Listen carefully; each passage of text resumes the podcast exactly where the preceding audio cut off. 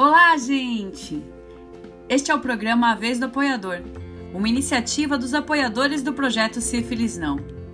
Esta é uma atração voltada para o registro do trabalho do apoiador, divulgação das ações do projeto e para a troca entre profissionais e gestores da saúde. Gostou da proposta? Vem com a gente! Quem fala com vocês é Vânia Priamo, apoiadora do projeto Sífilis Não na Bahia. Hoje, nosso episódio faz uma conversa com uma dupla de apoiadores do Centro-Oeste brasileiro. Bem-vinda, Adriana, e bem-vindo, Décio. A região que vocês apoiam tem uma organização político-administrativa bastante singular em relação às demais regiões do país. Contem pra gente sobre os desafios de ser apoiador nesse contexto e como está sendo o desenvolvimento das ações. Olá, Vânia, apoiadores e demais ouvintes. Agradecemos o convite e reconhecemos esse espaço como uma conquista coletiva, além de uma oportunidade para mostrarmos os trabalhos desenvolvidos no âmbito do projeto interfederativo de resposta rápida à sífilis nas redes de atenção. Meu nome é Adriana Duarte e, em conjunto com o Décio de Castro Alves, dois psicólogos, somos os apoiadores do projeto Sífilis Não para os territórios de Brasília, Distrito Federal e Lusiana, Goiás. Estamos no projeto desde o seu início, em março de 2018, constituindo o nosso trabalho em equipe. Dadas as características de nosso território, entendemos que a escolha pelo trabalho em equipe nos propiciou um alcance institucional muito mais amplo e desenvolvido, considerando que somos responsáveis pelo acompanhamento e implantação do projeto na RIDE, Região de Desenvolvimento Regional, em conjunto com o DF. Bom, eu vou passar a bola para o Décio para ele explicar melhor essa complexa região. Isso mesmo, Adriana. Obrigado por nos apresentar e reforçar a importância do nosso trabalho em equipe nessa região tão particular que é o Distrito Federal e o entorno. Ah, primeiro é preciso que vocês entendam que o, a criação da capital, da cidade de Brasília, da construção de Brasília, produziu uma movimentação muito própria no Brasil que foi a migração de muitos cidadãos brasileiros para vir construir a capital. Isso fez com que essa região torno do Distrito Federal fosse se desenvolvendo muito em função da construção de Brasília e da implantação de todas as infraestruturas que foram é, constituídas a partir da transferência da capital para cá. Feita essa introdução, é importante que vocês entendam que a RIDE que é a região integrada de desenvolvimento do Distrito Federal e do entorno, ela é composta por 34 municípios, a grande maioria deles de regionais do estado de Goiás, mas também algumas regionais do estado de Minas Gerais. Isso se deu muito em função da implantação do Distrito Federal. Também lembrando que o Distrito Federal tem uma infraestrutura e uma capacidade operacional uh, de nível estadual, Portanto, é como se nós tivéssemos dentro do estado de Goiás mais duas capitais, além de Goiânia, né?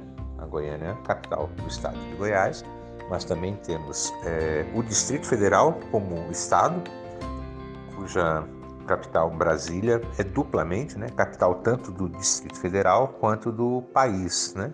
Do Brasil.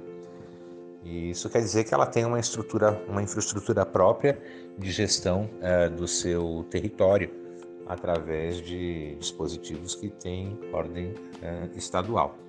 E também a presença dos entes federados, né, dos entes federais, melhor dizendo, né, os ministérios e os demais é, elementos da gestão federal. Isso faz com que é, Brasília e a RIDE represente hoje um terço, quer dizer, seja na verdade, a terceira região de maior concentração econômica do país, estando atrás apenas da região metropolitana de São Paulo e do Rio de Janeiro, e tudo, vamos ter clareza, em função da constituição da capital federal.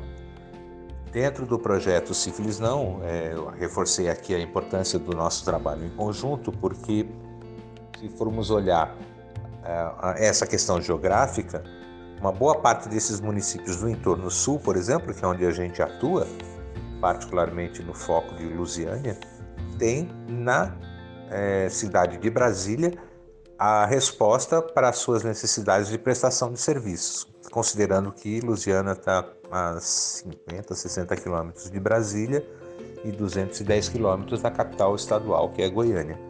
Então, naturalmente, há um fluxo é, de cidadãos e cidadãs, tanto de Lusiânia como de todo o entorno sul, Novo Gama, Valparaíso e os outros municípios, que acedem ao Distrito Federal buscando essa oferta qualificada de atenção. No nosso caso, podemos medir isso a partir da incidência de munícipes do entorno sul na, nos atendimentos das maternidades da região de Santa Maria, que é uma região pertencente ao Distrito Federal.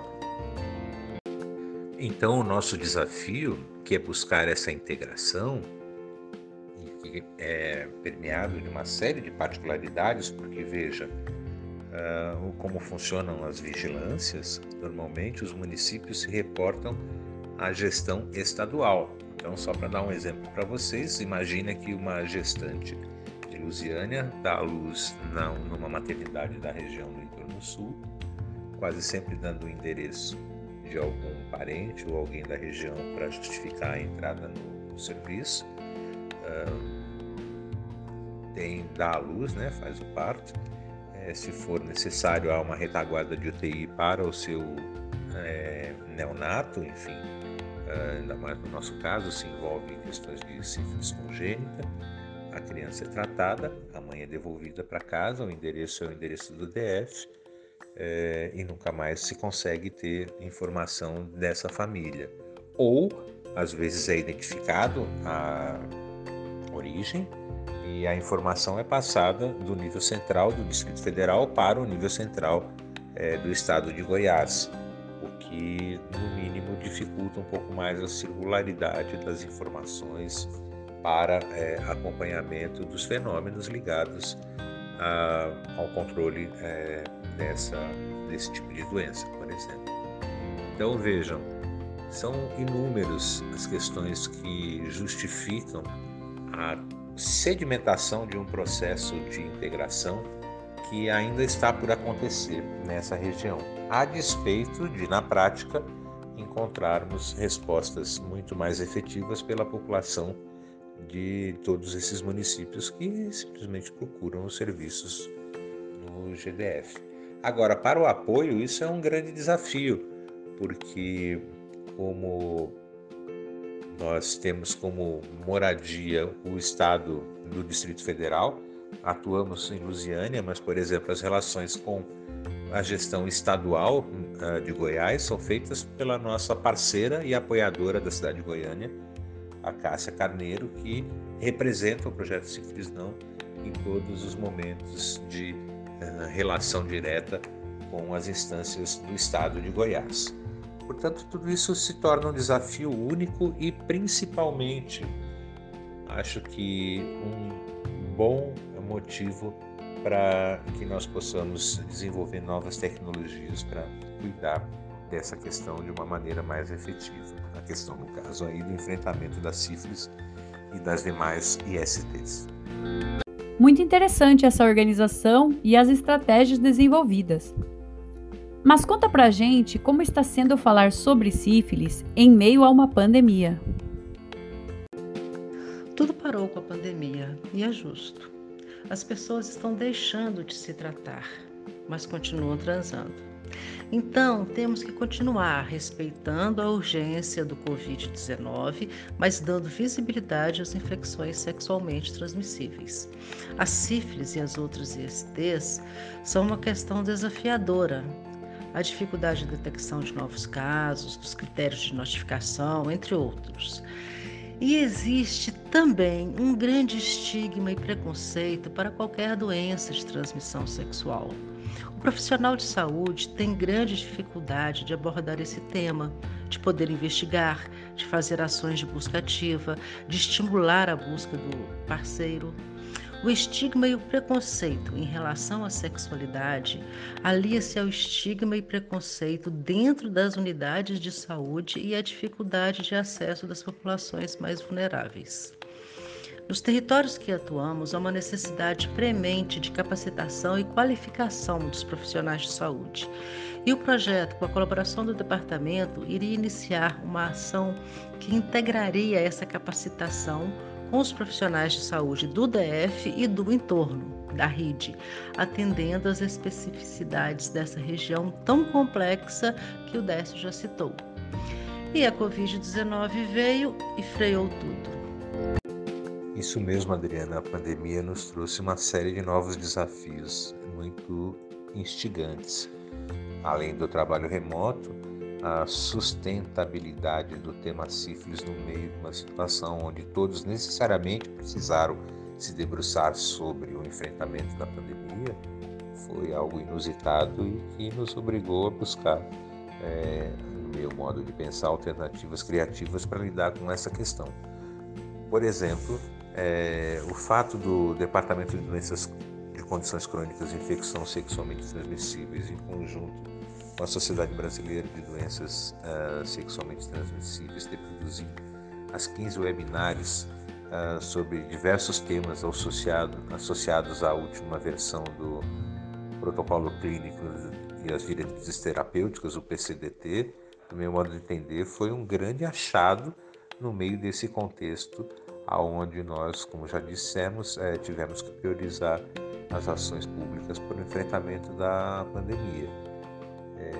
As 15 webinários produzidas tiveram em torno de 3.500 acessos até a última informação que eu tive a semana passada, o que, do meu ponto de vista, demonstra o acerto na utilização da ferramenta dos webinários como um dispositivo para a divulgação uh, de um tema tão importante né, quanto o controle da sífilis e das demais ISTs nesse contexto de pandemia. Como bem disse a Adriana, as pessoas continuam transando, continuam é, se correndo risco ligado à possibilidade de se infectar com essas doenças todas. E por isso entendemos também que a outra ação muito importante e que também é, tomou uma boa parte da nossa é, atividade prática enquanto apoiador foram é, os bate-papos produzidos agora ultimamente entre os diversos apoiadores do país. A mim parece uma ferramenta muito útil e extremamente importante para a compreensão de como está se dando o apoio nos diversos territórios brasileiros e as particularidades que cada uma dessas experiências estão produzindo e, em paralelo a isso, alguns webinários e bate-papos produzidos pelo Laís e pelo UOL associados aos temas do projeto Sífilis Não, também de altíssimo nível e com pesquisadores é, das mais diversas áreas do Brasil é, e principalmente, claro, associados à UFRN. Muito grata pela presença dessa dupla de apoiadores. E para finalizar, que tal deixar um recado para os nossos ouvintes? Agradecemos o convite para esse podcast e, como mensagem final, eu acho que devemos refletir em cima do que a Covid trouxe para gente. Ela nos pegou de surpresa e desprevenidos. Ela nos alertou da nossa fragilidade como seres humanos. Descobrimos também que somos resilientes e a maioria de nós conseguiu se reinventar e recriar as vidas da melhor maneira possível. Em meio às preocupações com a saúde em geral, não só o atual momento de dificuldade trazido pela pandemia, mas o depois, o pós-pandemia, vai exigir um olhar especial para a saúde mental. Vamos todos precisar ressignificar esses dias vividos e seguir em frente. O novo coronavírus ele nos fez enxergar as falhas no sistema de saúde. Entretanto, o importante legado dessa pandemia será em relação ao Sistema Único de Saúde. Eu tenho um grande orgulho de ter sido psicóloga do SUS. O Brasil não virou um caos por causa do SUS. Sem ele, estaríamos completamente perdidos. Toda a população deveria lutar para que seja defendido e melhor financiado. É isso aí, gente. Vamos em frente. Vânia, nós que agradecemos a oportunidade de contarmos um pouco de todo esse desafio que é montar nessa região um trabalho que busque uma coordenação de áreas tão afins e de instâncias políticas tão diversas, o que, no nosso modo de entender, só aumenta o nosso desafio. E mais uma vez agradecer a oportunidade e o espaço para divulgar tudo isso e dizer que o trabalho do apoio é um trabalho pioneiro, buscar essas construções dessas instâncias entre áreas que normalmente trabalham um pouco mais distantes é o nosso grande desafio. E sustentar os problemas num âmbito coletivo para que possamos, a partir da sua problematização, encontrar soluções que a, é, sejam adequadas para todos é o nosso grande desafio. E nesse sentido, projeto Sífilis Não atinge todos os seus objetivos. É isso aí. Um grande abraço. Chegamos ao fim de mais um relato de experiências. Aguardem que logo teremos mais apoiadores por aqui. Acompanhe o programa A Vez do Apoiador, um espaço estratégico e de registro do nosso trabalho. Esta gravação foi finalizada em 12 de outubro de 2020.